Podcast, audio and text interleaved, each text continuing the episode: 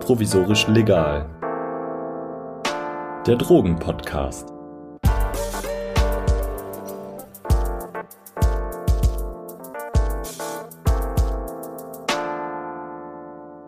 So, hallo zu einer neuen Folge Provisorisch Legal. Heute mit einem Gast, der schon fast ein alter Bekannter ist.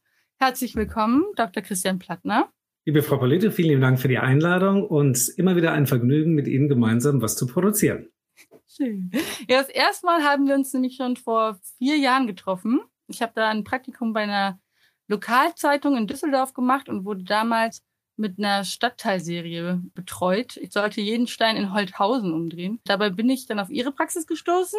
Die ist relativ besonders und war auch damals schon besonders. Und sie geben reines Heroin an ihre Patientinnen und Patienten ab. Darüber werden wir heute sprechen, warum das besonders ist, warum man so etwas überhaupt machen sollte. Und wir wollen uns mal ein wenig der Substanz Heroin nähern. Und damit würde ich auch einfach mal einsteigen. Herr Plattner, was ist Heroin und wie wirkt es genau? Und jeder von uns kennt den Begriff Heroin. Heroin ist letztendlich nichts anderes als eine Substanz, die gewonnen aus Rohopium, also genauer gesagt aus dem Morphin, im Rahmen eines pharmazeutischen Herstellungsprozesses ähm, produziert wird. Heroin hat so gesehen eine biologische Basis, nämlich das Rohopium. Und die besondere Eigenschaft vom Heroin im Vergleich zu allen anderen Mitgliedern der Opiatfamilie ist eben das besonders schnelle Anfluten im Gehirn und die damit verbundene Wirkung, die von allen Patienten und Konsumenten als relativ identisch beschrieben wird. Also man kann sich vorstellen, Heroin ist ein Psychopharmakon, was die Wahrnehmung, das Bewusstsein verändert, was bei den Menschen Gefühl von, von Wärme, von Entspannung, von Umsorgtheit und von Distanz zu den Alltagsproblemen herstellt. Und zwar mit dem sogenannten Lichtschaltereffekt. Das heißt, der Konsum führt unmittelbar zum Eintritt der Wirkung. Heroin an und für sich ist verglichen mit verschiedenen anderen Substanzen wie Kokain, Nikotin oder Alkohol eigentlich ohne wesentliche schädigende Wirkung auf den Körper selbst. Das heißt, es greift weder Zellstrukturen an, noch die Organe, noch hat es eine langfristig schädigende Wirkung auf den Körper, sondern es bewirkt lediglich über die Bindung an die entsprechenden Rezeptoren eine Wirkung, die eben individuell unterschiedlich ausfällt, aber letztendlich vom Kollektivempfinden immer gleich beschrieben wird. Wenn diese Bindung an die Rezeptoren nachlässt, die Wirkung vom Heroin insgesamt wieder abflacht, dann wird das System quasi verlassen und bleibt unbeschädigt zurück. Also Heroin vergleiche ich immer ganz gerne ist der Finger am Lichtschalter, der den Raum hell und warm macht. Nach einer gewissen Zeit, wie bei so einem Dimmer, wird das Licht wieder dunkler, die Heizung fährt runter, der Raum wird wieder kalt und ein bisschen ungemütlich, aber der Raum als solcher wird nicht verändert.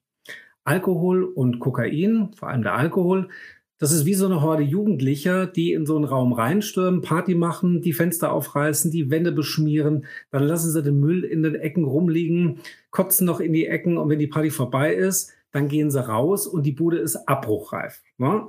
Das ist der Unterschied, quasi der Hangover am nächsten Tag. Das alles kann unser Heroin nicht. Es ist nur der berühmte Finger der Raum, sprich der Körper, bleibt unverändert zurück. Und das ist dann gefährlich? Also wenn die meisten Leute an Heroin denken, dann gibt es ganz viele Bilder sofort und wird ja auch oft als die Droge beschrieben, die so am abhängigsten überhaupt macht und gefährlich ist. Genau. Richtig, also wir wollen hier gar keine Verharmlosung von Heroin betreiben. Im Gegenteil, Heroin hat eine, aufgrund seiner Opiatwirkung, und das ist eben der gesamten Opiatfamilie gemeinsam, Heroin vermindert die Empfindlichkeit des CO2-Rezeptors in unserem Zwischenhirn.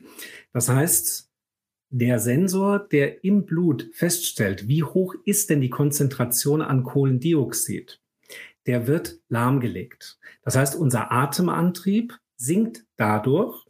Und wenn dieser Atemantrieb gen Null geht, weil Heroin oder ein anderes Opiat in hoher Dosis sich im Körper befindet, dann ersticken wir. Das heißt, wir kommen zu Tode, weil die Atmung aussetzt. Das ist die Sofortwirkung des Heroins.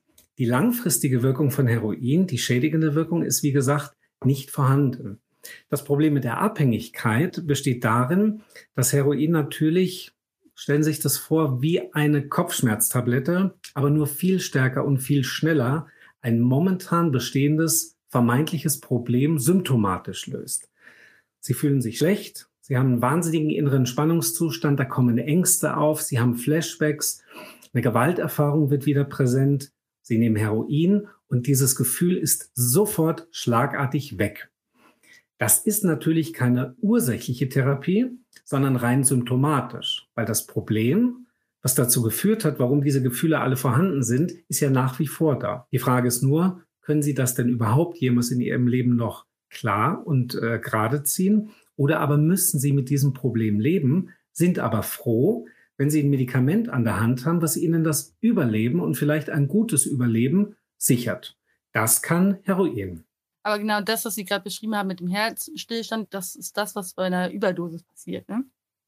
Genau, das ist eine typische Opiatwirkung, die nicht abhängig ist vom Heroin als ein Vertreter der Gruppe, sondern die alle Opiate umfasst, weil einfach der Rezeptor, der im Endeffekt dafür verantwortlich ist, um dem Körper indirekt zu sagen, jetzt musst du mal wieder ein bisschen weiter atmen, weil wir müssen das CO2 aus dem Blut rausschaufeln, das Gefühl bekommt, da gibt's ja gar kein CO2, also müssen wir auch nicht mehr atmen. Also eine indirekte Vermittlung, aber nicht durch den Stoff an und für sich.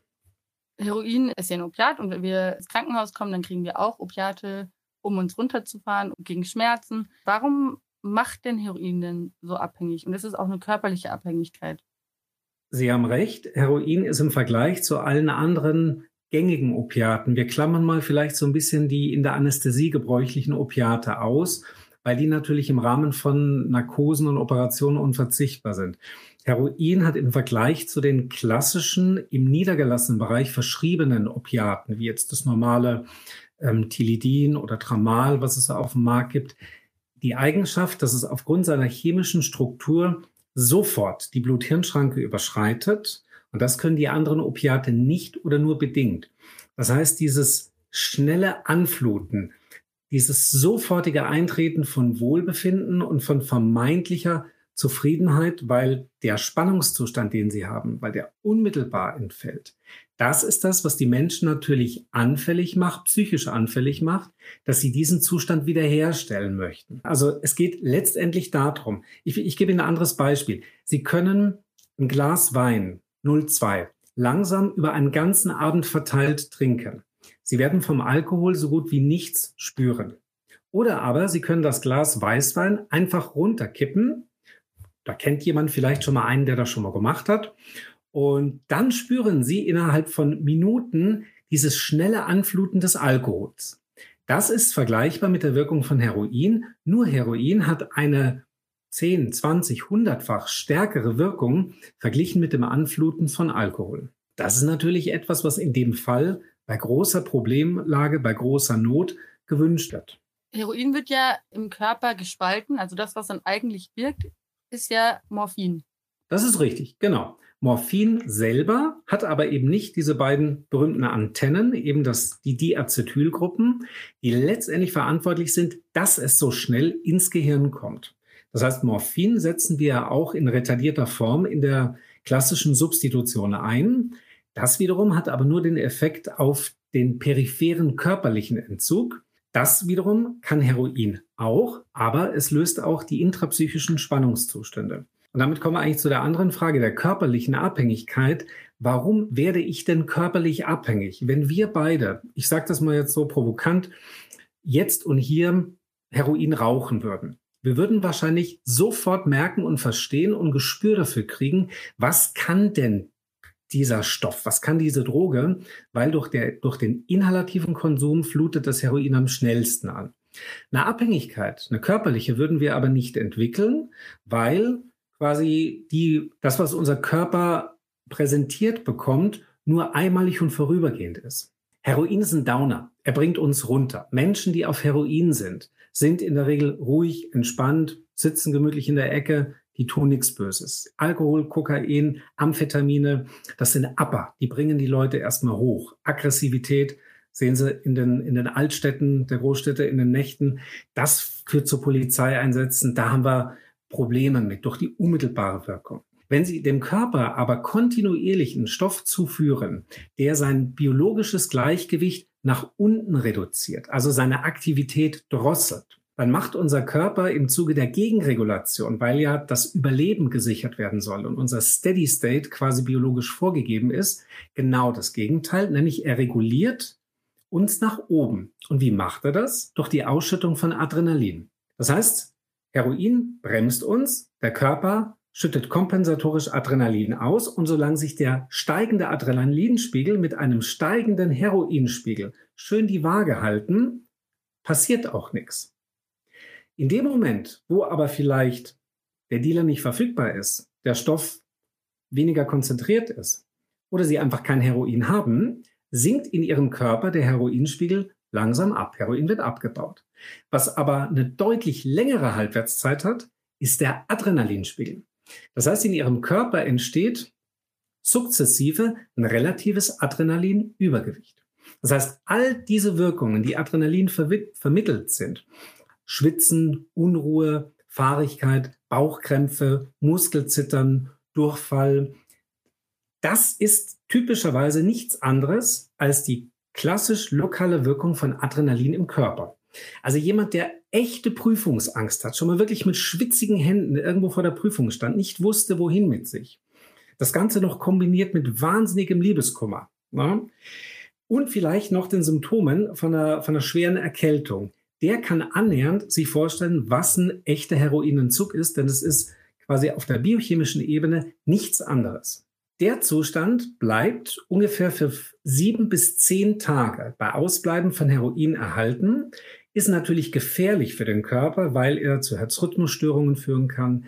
Der Elektrolythaushalt kann durch das Schwitzen entgleisen, vielfältige Symptome, die einfach irgendwann auch mal kritisch werden können. Aber letztendlich sinkt der Adrenalinspiegel kontinuierlich ab und nach ungefähr sieben bis zehn Tagen sind sie den Entzug los.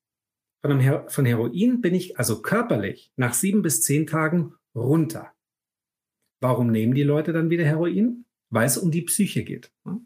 Das psychische Problem bleibt erhalten, auch wenn der körperliche Entzug vorbei ist. Das kriegen sie eben durch keinen anderen Stoff wahrscheinlich so schnell und so potent vorübergehend gelöst, wie durch Heroin. So kommen die Rückfälle zustande, neben vielen anderen Faktoren. Da sprechen Sie jetzt was ein, was Sie noch gar nicht so richtig bedeutet haben, nämlich dass hinter einer Heroinabhängigkeit oder hinter einem Heroinkonsum oft ein Grund steht. Und dieser Grund ist oft oder gerade bei Patienten, die damit Probleme haben, psychischer Natur. Also dass es um Traumata geht, um Schmerzen. Deshalb nehmen Leute das. Also es hat einen Grund, warum Leute das konsumieren. Vollkommen richtig. Wie gesagt, Heroin ist vielleicht das potenteste Psychopharmakon, was jemals entdeckt und synthetisiert wurde. 90 Prozent unserer Patienten und Patientinnen sind quasi Lehrbuchpatienten. Die kommen alle mit einer ähnlichen Geschichte zu uns in die Praxis. Vielfach steht in der Kindheit, in der, in der Adoleszenz stehen massive Gewalterfahrungen, Missbrauchserfahrungen. Die Geschichte ähnelt sich eigentlich immer. Diese Patienten haben Dinge erlebt, die der Durchschnittsbürger eben nicht erlebt hat. Die hatten vielleicht keine, keine Familie, die ihnen Rückhalt gibt. Sie hatten keine Freunde, sie hatten keine Vorbilder, sie hatten keine geordneten, sicheren Verhältnisse. Es konnte sich kein Urvertrauen aufbauen. Und irgendwann in diesem Leben kam dann etwas, was schlagartig diese Situation vorübergehend verändert hat, was ihnen ein Gefühl von Wärme und Geborgenheit gegeben hat. Das war Heroin. Und der, von dem sie es bekommen haben, im schlimmsten Fall direkt der Dealer, der hatte plötzlich Verständnis für ihre Situation. Der wusste, wie es ihnen geht. Und er war für sie da. Er nimmt quasi einen Familienersatz ein. Und die Szene, also andere Patienten, die Heroin konsumieren, die das gleiche Schicksal haben, formen gemeinsam eine Ersatzfamilie. Das heißt, all das sind Faktoren, die natürlich auch eine Sucht aufrechterhalten und es auch schwer machen, für jemanden diesem Kreis auch wieder zu entfliehen, weil je länger sie in dieser Ersatzfamilie verbleiben und sich da drin auf die eine oder andere Art auch geborgen fühlen, das wird sehr schwierig, irgendwann mal diese Situation zu verlassen und wieder in das für uns vermeintlich normale Leben zurückzukehren. Also vielfach haben Patienten, Patientinnen ja auch gar keine anderen Themen. Also das Leben dreht sich quasi um die Droge, es dreht sich um die Gespräche, um die Herkunftsfamilie, um die damit verbundenen Probleme und Gespräche mit vermeintlich normalen, Gleichaltrigen, die wären sehr schnell am Ende, weil man sich auch überhaupt nirgendwo mehr überschneidet. Ja, wir können uns eigentlich mal angucken, was Sie genau in Ihrer Praxis machen, nämlich reines Urin abgeben. Aber warum? Also wir geben reines Heroin ab, weil auf Grundlage der damals in der Schweiz und in Deutschland durchgeführten Studien nachgewiesen wurde, dass die, der Einsatz von pharmazeutisch hergestelltem Heroin im Vergleich zur klassischen Polameter-Substitution einen deutlichen Vorteil bringt in Sachen Gesundheit, Überleben, Delinquenz und soziale Reintegration. Da steht noch einen Schritt zurück. Warum substituiert man überhaupt? Also was ist der Sinn davon? Generell. Das ist eine gute Frage. Da müssen wir ein bisschen in die Geschichte gehen. Also die, die Substitutionsbehandlung an und für sich wurde in den 60er Jahren in den Vereinigten Staaten von den Kollegen Doyle und Neiswander ins Leben gerufen, weil man unter anderem dachte, dass das einzige Problem des Drogenabhängigen der körperliche Entzug ist. Man nahm an, dass ein Heroinabhängiger die Finger vom Straßenheroin, Schrägstrich Heroin lassen könnte, wenn er keinen körperlichen Entzug mehr verspürt. Man begab sich auf die Suche nach einer Alternative, hatte mehrere Möglichkeiten zur Auswahl und kam dann letztendlich dazu, dass Methadon aufgrund seiner langen Halbwertszeit, der nur einmal täglichen Einnahme und der günstigen Kosten das geeignete Medikament hierfür wäre. Methadon selber wurde nie entwickelt zur Behandlung der Heroinabhängigkeit sondern wurde damals von der IG Farben im Rahmen von Hitlers Fünfjahresplan in den 30er Jahren entwickelt. Es erfüllte seinen Zweck, stand dann lange Jahre im Schränkchen, wurde dann für einen äh, Dollar nach dem Krieg in den USA äh, patentrechtlich verkauft. Jede Firma, ich glaube es waren 30 an der Zahl, konnte Methadon herstellen und in der Regel als Schmerzmittel vertreiben. Das heißt, Methadon hatte nie den Anspruch in der Entwicklung, speziell für die Heroinabhängigkeit zum Einsatz zu kommen, sondern es erfüllte unter Kostenwirtschaftlichkeitsaspekten und dem, der damaligen Sicht auf eine Abhängigkeitserkrankung einfach den Zweck. Man muss auch wissen, in den 60ern durften Patienten nur dann substituiert werden, wenn sie keine offenkundige psychische Begleiterkrankung hatten. Aus unserem Verständnis von Sucht ist es natürlich völlig widersprüchlich, weil eigentlich jeder Suchtkranke, außer die berühmten 10 Prozent, die es immer an der rechten und linken Grenze des Spektrums gibt, haben alle eine psychische Komorbidität, die vielleicht sogar zum wesentlichen Bestandteil der Sucht wurde oder dazu geführt hat, dass Patienten überhaupt die Droge brauchen und benötigen. So, und äh, das war für uns eben, als wir 2010 in der Praxis angefangen haben, irgendwann auch mal so ein, so ein Schlüsselerlebnis, weil wir äh, kamen zur Suchttherapie wie die berühmte Jungfrau zum Kind. Wir haben damit angefangen, wir fanden es spannend, aber wir haben sehr schnell festgestellt, 90 Prozent unserer Patienten, die auch schon lange Jahre in der Praxis sind, nehmen, obwohl sie hohe Dosen Polamidon, Methadon erhalten, regelmäßig Heroin. Und dann haben wir sie einfach gefragt, warum macht ihr das?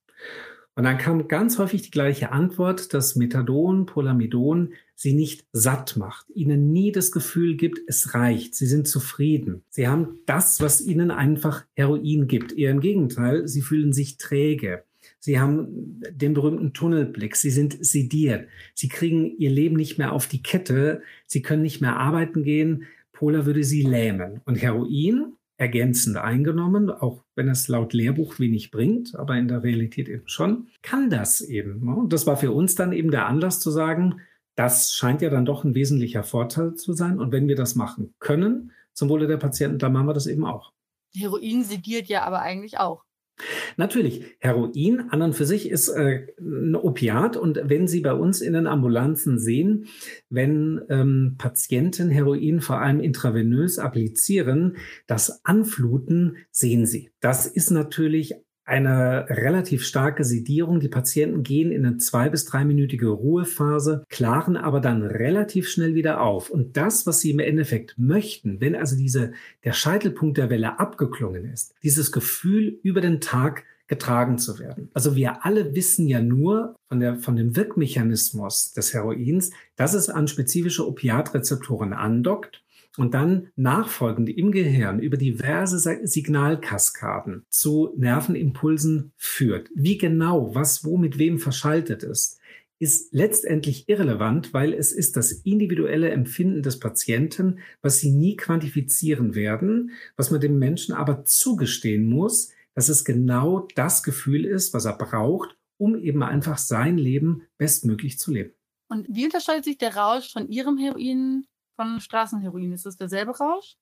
Laut Aussage unserer Patienten ist es durchaus ein bisschen unterschiedlich. Man darf nicht vergessen, wir haben zu 99,8 Prozent reines Heroin im Angebot. Wir haben keine Beistoffe. Straßenheroin ist ja ein Verschnitt unterschiedlichster Substanzen mit aktuell in Düsseldorf einem Anteil von ungefähr 5 bis 8 Prozent Heroin. Den Rest übernimmt Koffein, Paracetamol, Talkum, alles Mögliche, was man sich so vorstellen kann, um einfach die Menge zu strecken und damit mehr Rendite zu machen. All diese Stoffe haben natürlich auch eine Wirkung. Also ich vergleiche das immer so, Sie können Coca-Cola trinken oder Sie können sich Coca-Cola in die Vene spritzen. Beides können Sie auch mit, mit äh, Rohrreiniger machen. Natürlich wirkt das im Körper. Und wahrscheinlich vermittelt es sogar eine sehr große Schmerzsensation. Das heißt, unsere Klienten, Patienten sind natürlich daran gewöhnt, Straßenheroin zu konsumieren. Und diese Wirkung kennen sie. Viele sind überrascht von der hohen Potenz, weil sie halt merken, es ist reines Heroin. Manche sind aber auch enttäuscht von den fehlenden Beimengungen, die natürlich eine individuelle Wirkung haben und die sie dann nicht spüren. Also ich vergleiche manchmal unser Angebot mit, was wir bieten, ist ein Filetsteak auf einem weißen Teller. Das ist medium rare gebraten und sonst liegt nichts auf dem Teller. Und Straßenheroin ist eine Mischung, das ist so eine richtig schöne Schlachtplatte. Da ist angekugeltes Fleisch, dann haben sie da Kartoffeln und Böhnchen und Soße und alles schön fettig etc. Das ist jetzt sehr bildlich positiv dargestellt, aber am Ende des Tages kommt das sehr nahe, weil all das wirkt. Und Patienten, die, vor allem unsere Borderliner, die brauchen diesen innerlichen Schmerz. Die brauchen diese Sensation. Die sind dann mit unserem Heroin nur wirklich teilweise zufrieden, verlassen auch schon mal die Behandlung, weil sie sagen, das gibt mir nicht das, was ich letztendlich gewöhnt bin und noch weiter haben möchte. Was ist denn so das Ziel? Also ist das darauf angelegt, dass die Patienten und Patientinnen für immer kommen oder nur für eine gewisse Zeit? Ganz individuell. Also wir machen wirklich hier das berühmte Wünsch dir was. Wir arbeiten immer vom Klienten ausgehend. Wenn der Klient, der Patient, die Patientin kommt und sagt, ich möchte nochmal versuchen, abstinent zu leben. Und ich nutze das Diamorphin-Programm, um endlich wegzukommen vom Polamidon, weil wir wissen alle, große Studien aus Amerika belegen das, dass sie ungefähr anderthalb Jahre benötigen, wenn sie auf Null gehen mit dem Medikament, bis es, so laut Patientensprache, aus dem Knochen raus ist, aus dem Körper raus ist und sie nicht mehr das Gefühl einer Entzügigkeit verspüren. Wie gesagt, Diamorphin, Heroin macht das ungefähr nach sieben Tagen. Polamidon hat da wirklich einen ganz negativen Rattenschwanz. Viele Patienten nutzen das Diamorphin, um komplett umzusteigen, vom Meta und Polar wegzukommen. Wir ergänzen das damit Substituol mit retardiertem Morphin, reduzieren ganz langsam die Dosis, bis die Möglichkeit einer Komplettentgiftung geschaffen ist, mit anschließender Entwöhnung und Adaption, mit der Hoffnung, dass dann unter gleichzeitiger Therapie der zugrunde liegenden Probleme, sprich eben der Polytraumatisierung, der Entwicklungstraumastörung, vielleicht ein drogenfreies Leben möglich ist. Die Patienten, Klienten, die kommen und sagen, ich bin seit 40 Jahren drauf, mir geht es eigentlich gut, ich bin sozial integriert, ähm, ich habe sogar einen Job, aber ich spritze halt jeden Tag mein Gramm und da komme ich auch nicht mehr davon weg, aber es läuft eigentlich soweit. Hey, warum sollen die nicht die Möglichkeit bekommen, diesen Stoff, der letztendlich im Rahmen der Selbstmedikation eingenommen wird, legal, sauber zu erhalten. Und wir ermöglichen ihnen damit, wie allen anderen Kranken, allen voran dem Diabetiker, dem Hypertoniker, einfach ein geregeltes, geordnetes und gesundes Leben. Ich habe in dem Buch, das Sie mir gegeben haben, das Heroin von Michael de Ritter, ja. gesagt, Sucht hängt von mehreren Faktoren ab. Also ein Konsummuster, in dem man oft konsumiert, ähm, ausgeprägte Toleranzentwicklung und das äh, Craving, also dieser Drogenhunger in Entzugssituationen. Mhm. Und er sagt auch, die Prognosen von der Abhängigkeit sind umso ungünstiger, je vulnerabler der die Konsumentin ist. Heißt das, es gibt auch einen Heroinkonsum, der gar nicht problematisch ist? Also, oder wo Menschen gar keine Abhängigkeit entwickeln? Also ich, es gibt ja genauso wie in England grobe Schätzungen, wie viele Menschen in Deutschland regelmäßig relativ reines Heroin aus den alten Quellen konsumieren, das sehr gut im Griff haben und keine klassische Abhängigkeit entwickeln. Also wir reden da eher so vom, vom hedonistischen Konsum. Nicht jeder Mensch, der mal ein Weinchen trinkt, vielleicht auch mit zwei oder drei, entwickelt automatisch eine Alkoholabhängigkeit. Und nochmal bitte wichtig der Vergleich zwischen Wein und Heroin hinkt, weil Alkohol ist in jedweder Form und Konzentration ein primäres Zellgift. Es ist ein Lösungsmittel. Es löst Strukturen auf. Das kann Heroin nicht. Das heißt, die Frage der Abhängigkeit und der problembehafteten Abhängigkeit ist ja immer nur die Verfügbarkeit.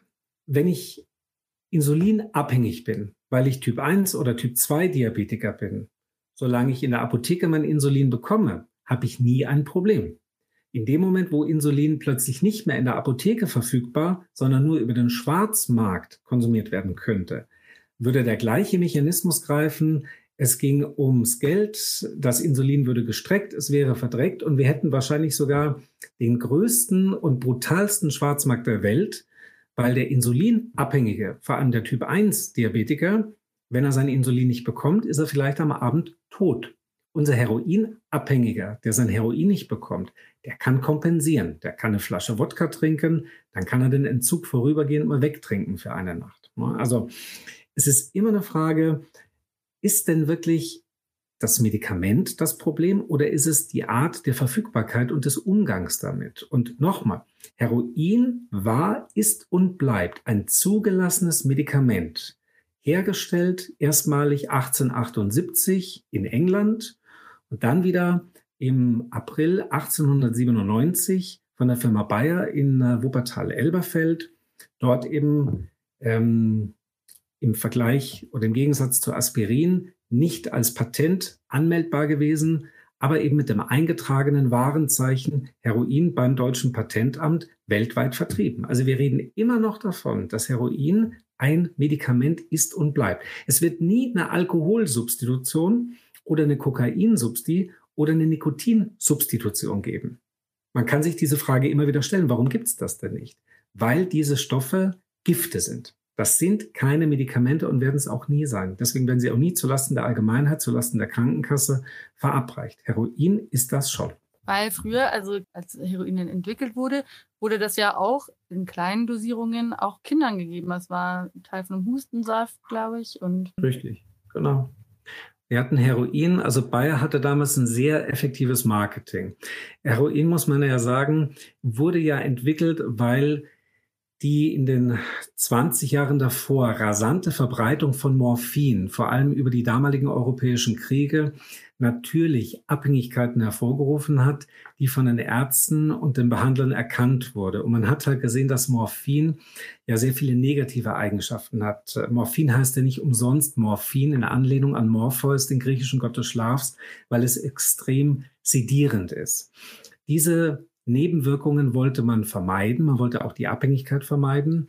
Und deswegen erging ja damals ein Auftrag, ein staatlicher Auftrag an die ähm, wachsende Pharmaindustrie, einen Stoff zu suchen, zu entwickeln, der die gleiche potente Wirkung wie das Morphin hat, aber wesentlich weniger giftig beziehungsweise abhängig machend ist.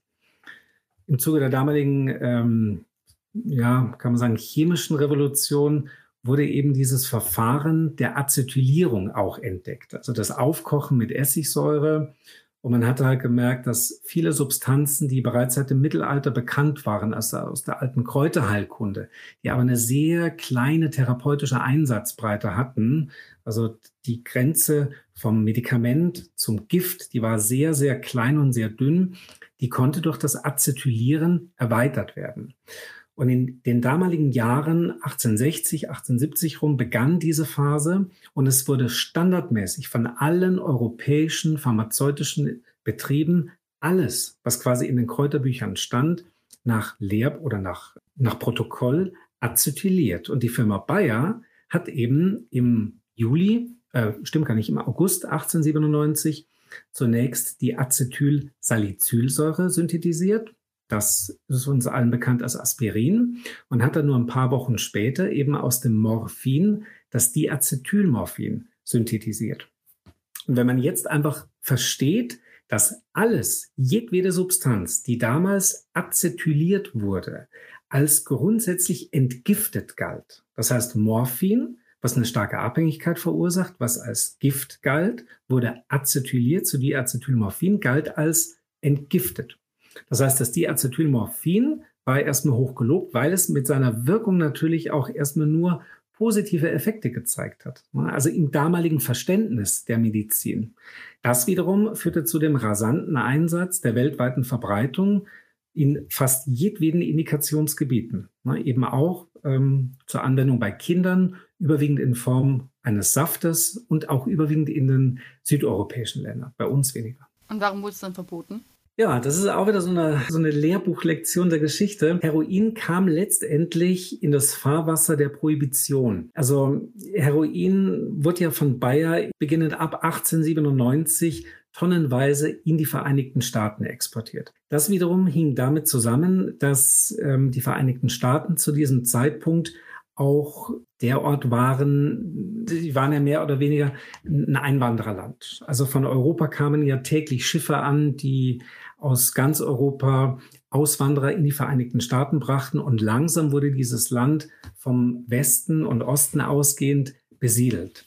Die ganzen Siedler-Tracks, also alles, was wir so vielleicht unter der kleinen Farm in unserer Kindheitserinnerung abgespeichert haben, die auf Planwagen gen Westen fuhren und das Landesinnere erkundeten, all diese Tracks hatten ja nichts an medizinischer Versorgung mit dabei. Natürlich gab es Unfälle. Es gab von Knochenbrüchen über Gallenkoliken, über Tumorerkrankungen. Alles existierte auch damals. Und wir hatten aber nur die Möglichkeit einer symptomatischen Behandlung. Und das Medikament, was das breiteste Einsatzspektrum überhaupt hatte, wie damals im Mittelalter zu Zeiten des Medikus das Opium, war in der damaligen Zeit das Diamorphin, das Diacetylmorphin, sprich das Heroin der Firma Bayer in Tablettenform. Und das fanden sie auf jedem Planwagen, auf jedem Trail in Richtung Westen.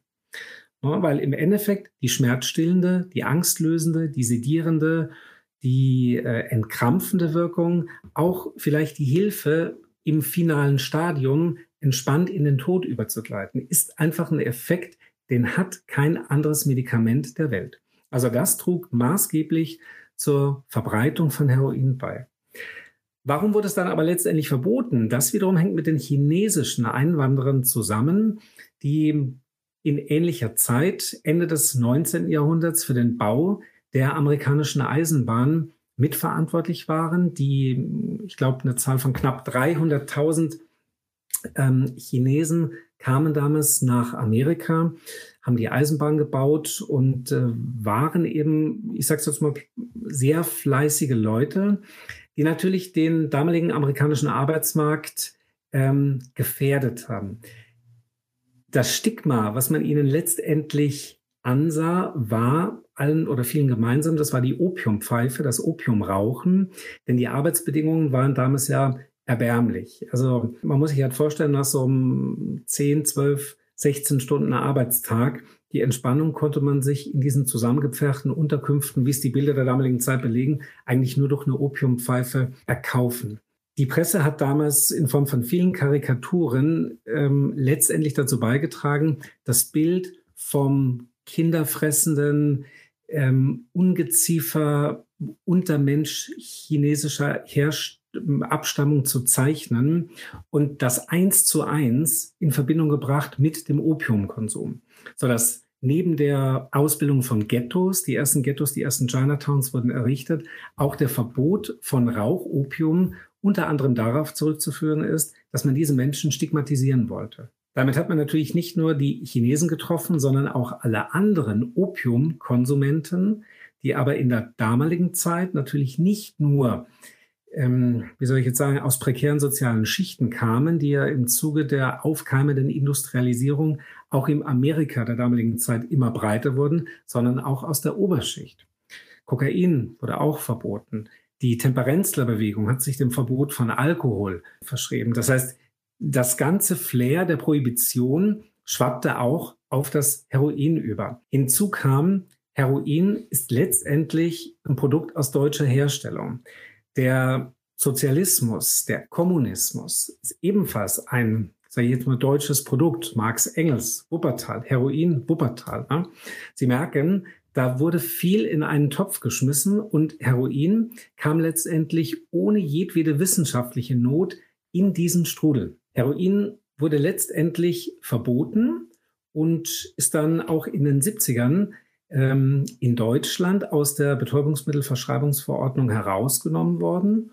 Und wir brauchten letztendlich fast 30, ja 40 Jahre, bis wir wieder auf dieses Medikament zurückgreifen konnten. In England ist es ja nie aus der Verordnung herausgenommen worden, sondern war immer Bestandteil einer, wenn auch kleinen Community und wurde schon immer durchgehend zur Behandlung von Heroinabhängigkeit eingesetzt.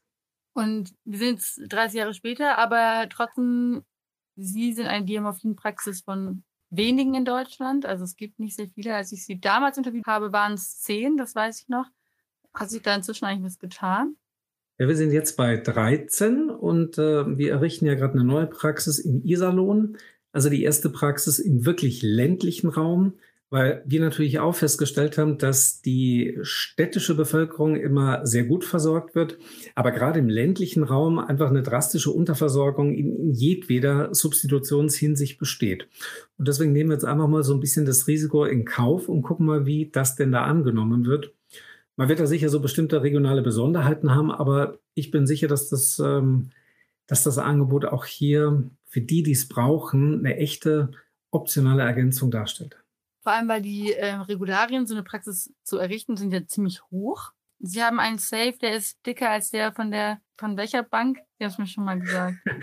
Wir haben ja gesagt, dass unsere Sicherheitsvorkehrungen in Düsseldorf damals, und das gilt jetzt sogar noch mehr für Wuppertal und noch mehr für Unna, eigentlich den Grad der Sicherheit der Landeszentralbank in Düsseldorf überschreiten. Das ist auch in der Tat so.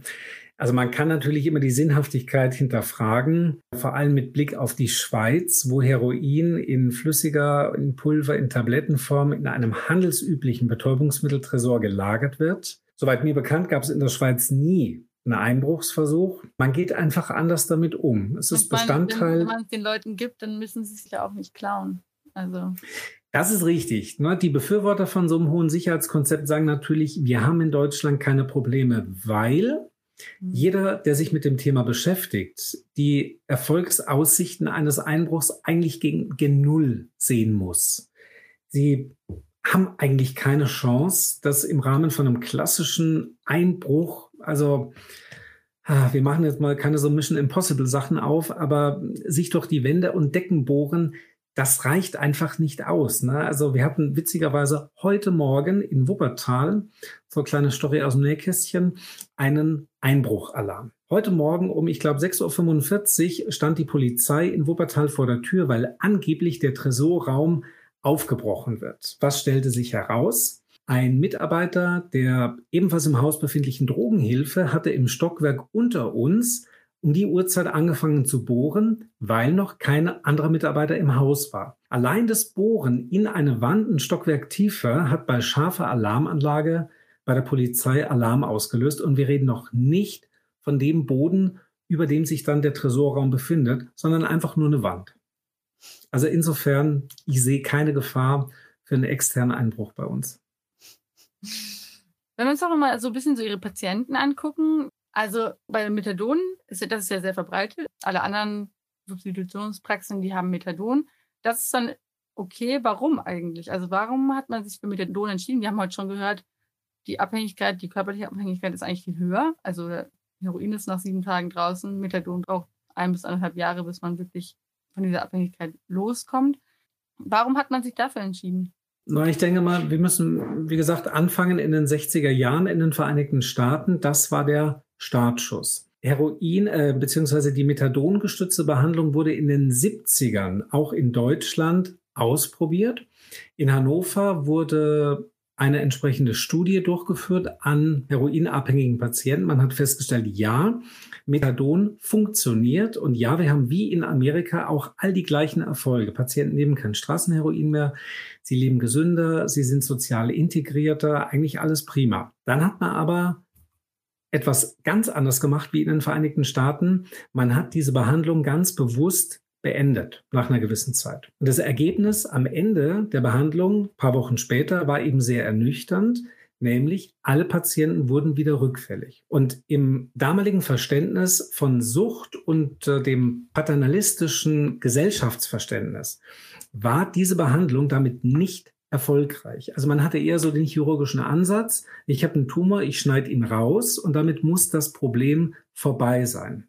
Das ist natürlich bei der Sucht nicht der Fall. Deswegen wurde Methadon in den 70ern in Deutschland nicht eingesetzt. Erst als in den 80ern dann auch bei uns die ersten HIV-Infektionen aufkamen, als ja diese große Welle der Angst auch über Europa kam und man gemerkt hat, dass ja sehr viele Infektionen eben im Drogenmilieu stattfinden und dass auch eine Vermischung mit der bürgerlichen Gesellschaft stattfindet, war im Endeffekt Methadon nicht das Wunschmedikament, aber es war Mittel zum Zweck, um der weiteren Verbreitung von HIV durch Needle Sharing und durch diesen sehr sehr problembehafteten Konsum von Straßenheroin, vor allem durch den IV-Konsum, zu begegnen. Das verhalf letztendlich Methadon dann 1994 auch zum Durchbruch. Aber wie gesagt, es war nie gewollt. Es war natürlich die billigste Methode, die billigste Option die dann bis dato auch erstmal so beibehalten wurde. Methadon war zu Anfang an ähnlich hohe Regularien geknüpft wie Diamorphin heute. Es gab in Berlin ein Zentralregister, wo jeder substituierende Arzt die Patienten namentlich nennen musste. Methadon war am Anfang ja auch vor allem in der Hand von städtischen Einrichtungen, von Landeseinrichtungen und ist dann erst Jahre später in den niedergelassenen Bereich durch die kassenärztlichen Vereinigungen dann Bestandteil auch des einheitlichen Bewertungsmaßstabs geworden und jeder niedergelassene Arzt darf ja mittlerweile substituieren. Das ist ein großer Gewinn, gleichzeitig aber auch ein Riesenproblem. Dadurch, dass jeder substituieren darf, egal ob Kinderarzt, Augenarzt, Pathologe oder Allgemeinmediziner oder wie auch immer, hat die Suchtmedizin keinen besonders hervorgehobenen oder eigenen Stellenwert. Das heißt, wenn Sie eine Behandlungsform über sämtliche Fachdisziplinen streuen, dann ist natürlich die Lobbyarbeit, die Sie auch für diese Fachdisziplin machen, so gut wie nicht vorhanden. Da sind wir momentan, da arbeiten wir auch dran, das versuchen wir zu verbessern. Das heißt, Methadon ist letztendlich der kleinste gemeinsame Nenner zwischen einer wachsenden Akzeptanz, dass Sucht eine psychische Grunderkrankung hat, dass Süchtige wirklich krank sind, den wirtschaftlichen Aspekten, Kosten-Nutzen-Verhältnis und dem Umstand, dass man natürlich versucht, dem Patienten im Sinne der Harm Reduction das vermeintlich weniger schädliche, süchtig machende Opiat zu geben, um sie wegzukriegen vom Straßenheroin. Das ist alles richtig auf der einen Seite. Aber man muss auch wissen, dass Methadon, Polamidon aufgrund der bekannten Nebenwirkungen, vor allem der, der Nebenwirkungen im Bereich des Herzens, ähm, das geht hin bis zum Herzstillstand, Torsate Pont und dergleichen, heute, wenn es heute entwickelt würde, keine Zulassung mehr als Medikament bekommen würde. Diamorphin, Heroin, ist, war und bleibt ein zugelassenes Medikament ohne wesentliche Nebenwirkungen. Mein Lieblingsbeispiel ist immer, ich zeige immer gerne einen Beipackzettel von Heroin, wenn wir es geliefert kriegen. Da stehen die, die typischen Nebenwirkungen drin. Also, dass Verstopfungen auftreten, dass es Probleme mit dem, mit dem Zyklus geben kann, dass es ähm, natürlich auch die Nebenwirkung der Atemdepression gibt. Das ist alles richtig. Und dann zeige ich nochmal den Beipackzettel von Ibuprofen 800. Etwas, was jeder Mensch jeder Mann, jede Frau schon mal genommen hat in seinem Leben, der ist dreimal so lang und weist wirkliche schwere potenzielle körperliche Schäden auf. Das haben wir alles beim Heroin nicht. Beim Methadon ist es so. Trotzdem, unsere Patienten haben keine Lobby. Das Thema Sucht, Substitution ist nicht sexy. Da setzt sich auch keiner für ein und es ist ja auch für die behandelnde Ärzteschaft auch recht bequem. Ne, Methadon kennen alle im Umgang, da gibt's Automaten dafür, Dosierautomaten. Da hängt eine ganze Riesenindustrie dran. Ne? Das ist wie in allen Bereichen der Medizin. Man würde sagen, cherchez la femme, wer verdient daran? Wer ist daran interessiert, dass dieses System auch so weiter funktioniert? Und wenn es nicht funktioniert, wie viele Patienten haben jemals geklagt? Wie viele haben den Rechtsweg bestritten, um für ihre Rechte zu kämpfen? Keiner. Die Erfahrungen mit der Justiz sind bei den meisten so negativ behaftet, das macht keiner. Ja? Dann vielleicht noch ein letztes Thema, weil Ihre Patienten kommen ja normalerweise zu Ihnen in die Praxis und äh, zwar einmal, ja. zweimal am Tag. In der Regel einmal am Tag, bei Diamorphin bis zu dreimal am Tag. Genau, und das fällt jetzt mit Corona ja auch flach. Wie machen die? Im Bereich der Diamorphinbehandlung ähm, konnten wir eben aufgrund wirklich relativ strikter Vorgehensweisen den Betrieb vor Ort aufrechterhalten, weil natürlich ist es möglich, Diamorphin-Patienten von heute auf morgen direkt umzustellen auf andere Substitute. Stellen Sie sich vor, jemand verunfallt, wird operiert oder wird inhaftiert, dann endet die Diamorphinbehandlung ja auch abrupt. Also das geht. Der Beigebrauch wäre natürlich immens und die potenziellen Nebenwirkungen eigentlich nicht vertretbar. Deswegen haben wir uns im Bereich Diamorphin entschieden. Wir reduzieren die möglichen Vergaben auf maximal zwei pro Tag. Das wird von den Patienten auch sehr gut angenommen, können damit aber sicherstellen, dass wir die Corona-bedingten Regelungen, vor allem die Abstände und die Frequenzen einhalten können. Und damit läuft der Betrieb an allen Standorten der demorphingestützten Behandlung weiter. Bei Polarmeter ist es halt ein bisschen schwieriger. Patienten kommen zwar nur einmal am Tag, aber sie kommen in der Regel in großen Gruppen. Sie verweilen vor der Praxis. Sie treffen sich danach im Park. Und wir hatten ganz klar das Problem, dass das Ordnungsamt und die, die ausführenden Organe uns sehr deutlich darauf hingewiesen haben, dass wir im Rahmen unserer Fürsorgepflicht für die Patienten auch vor den Praxen was machen müssen. Und damit war für uns die Entscheidung eigentlich klar, dass wir alle Take-Home-tauglichen Patienten auch mit Take-Home versorgen. Sprich, wir geben ihnen für sieben Tage oder für sechs Tage das Medikament mit nach Hause zur eigenverantwortlichen Einnahme.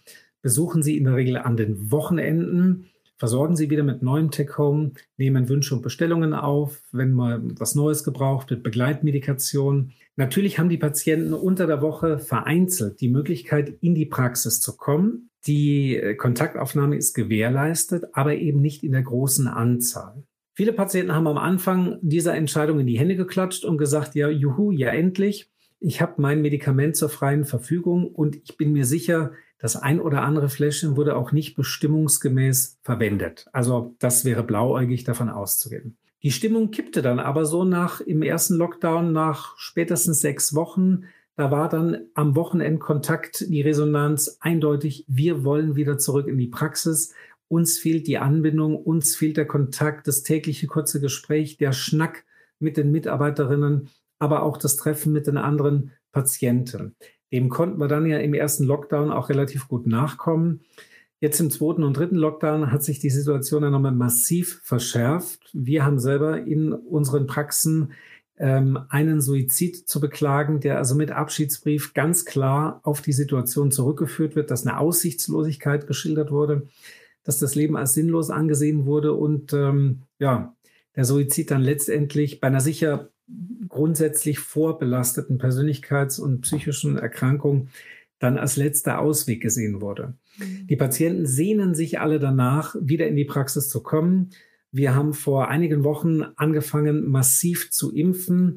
All unsere Patienten sind eigentlich, nee, Entschuldigung, nicht alle, 90 Prozent sind einmal geimpft wir, also die, die möchten, also auch wir haben Impfgegner und Corona-Leugner, ist ganz klar. Aber wir versuchen, so viele als möglich jetzt mit der zweiten Impfung im Fenster zu versorgen, sodass wir eben relativ zügig dann auch wieder natürlich unter Einhaltung der geltenden Corona-Bedingungen wieder die Praxen zu öffnen und damit ein bisschen zurück zur Normalität zu kehren. Ja, das hoffen wir ja alle. Das hoffen wir alle. Aber ich habe jetzt noch eine, eine allerletzte Frage. Würden Sie denn Diamorphin für alle freigeben? Hm. Ja, das ist die, das ist immer die, die Frage, die ich am meisten liebe. Nein, ich würde es wahrscheinlich auch nicht für alle freigeben. Also Freigabe im Sinne, ich stelle es auf ein Niveau mit Alkohol, also jetzt mal so einfach bei Aldi an der Kasse, auf keinen Fall. Diamorphin ist natürlich ein wahnsinnig potentes Medikament, was seinen berechtigten Platz in der Apotheke hätte. Wenn wir uns mal nur im Gedankenexperiment davon frei machen, dass Heroin etwas Böses und Schlechtes und Schlimmes ist, was automatisch zur Verelendung und Delinquenz führt, sondern dass es einfach ein sehr potentes Medikament ist, was nicht nur für Drogenabhängige, sondern auch für andere Patienten mit psychiatrischen Erkrankungen wie Angststörungen, Borderline-Symptomatiken etc. pp. vielleicht ein sehr geeignetes und vor allem nebenwirkungsarmes Medikament wäre, was in kleiner Dosierung auch ein Leben lang problematisch eingenommen werden könnte. Unproblematisch. Unproblematisch. Was problematisch? Ja, unproblematisch. Ne, das ist klar. Die Abhängigkeit, wenn sie es absetzen, natürlich würde die auftreten, die körperliche Abhängigkeit. Ne? Aber wie gesagt, ähm, das ist eine, eine Frage der Zeit, bis, wenn es denn sein müsste, die Morphin, Heroin auch wieder aus dem Körper raus wäre. Aber man hätte wahrscheinlich für viele aktuell sehr kompliziert zu behandelnde psychische Erkrankungsbilder ein sehr potentes Medikament, was man zumindest mal ausprobieren könnte, weil der potenzielle Nutzen dem möglichen Schaden weit überwiegend wäre. Ich danke Ihnen für Ihre Einschätzung. Ich danke Ihnen für Ihre Zeit. Es hat mir mal wieder sehr großen Spaß bereitet. Und ich bin mir sicher, dass es nicht das letzte Mal ist, dass wir über Heroin gesprochen haben. Mir geht's genauso. Ich freue mich über jedes Gespräch mit Ihnen und ich hoffe auch, dass die Zuhörerschaft da ein bisschen was mitnehmen könnte. Ich darf an der Stelle jeden Interessierten einladen, mal auf unserer Homepage www.diamorphin.com zu kommen um mal zu gucken, was wir da so machen und bei größerem Interesse auch gerne mal vorbeizukommen. Wir sind sieben Tage die Woche vor Ort an den verschiedenen Standorten, sind jedweder Form von Besuchergruppen aufgeschlossen gegenüber Hospitanten, Praktikanten, interessierte Kollegen. Der gesamte Bereich ist herzlich eingeladen, denn nur wenn man sich wirklich live und in Farbe anguckt, wie diese Behandlung stattfindet, kann man auch die jedem von uns innewohnenden Denkbarrieren abbauen. Denn auch ich bin mit der Vorstellung groß geworden, Heroin ist böse, schlecht, schlimm. Lass die Finger davon. Und das ist halt mit der gelebten Realität nicht so ganz in Einklang zu bringen. Ich kann es auf jeden Fall empfehlen und verabschiede mich jetzt an dieser Stelle. Tschüss, Herr Plattner, und an die Hörer bis bald. Tschüss, Frau Polito. Tschüss.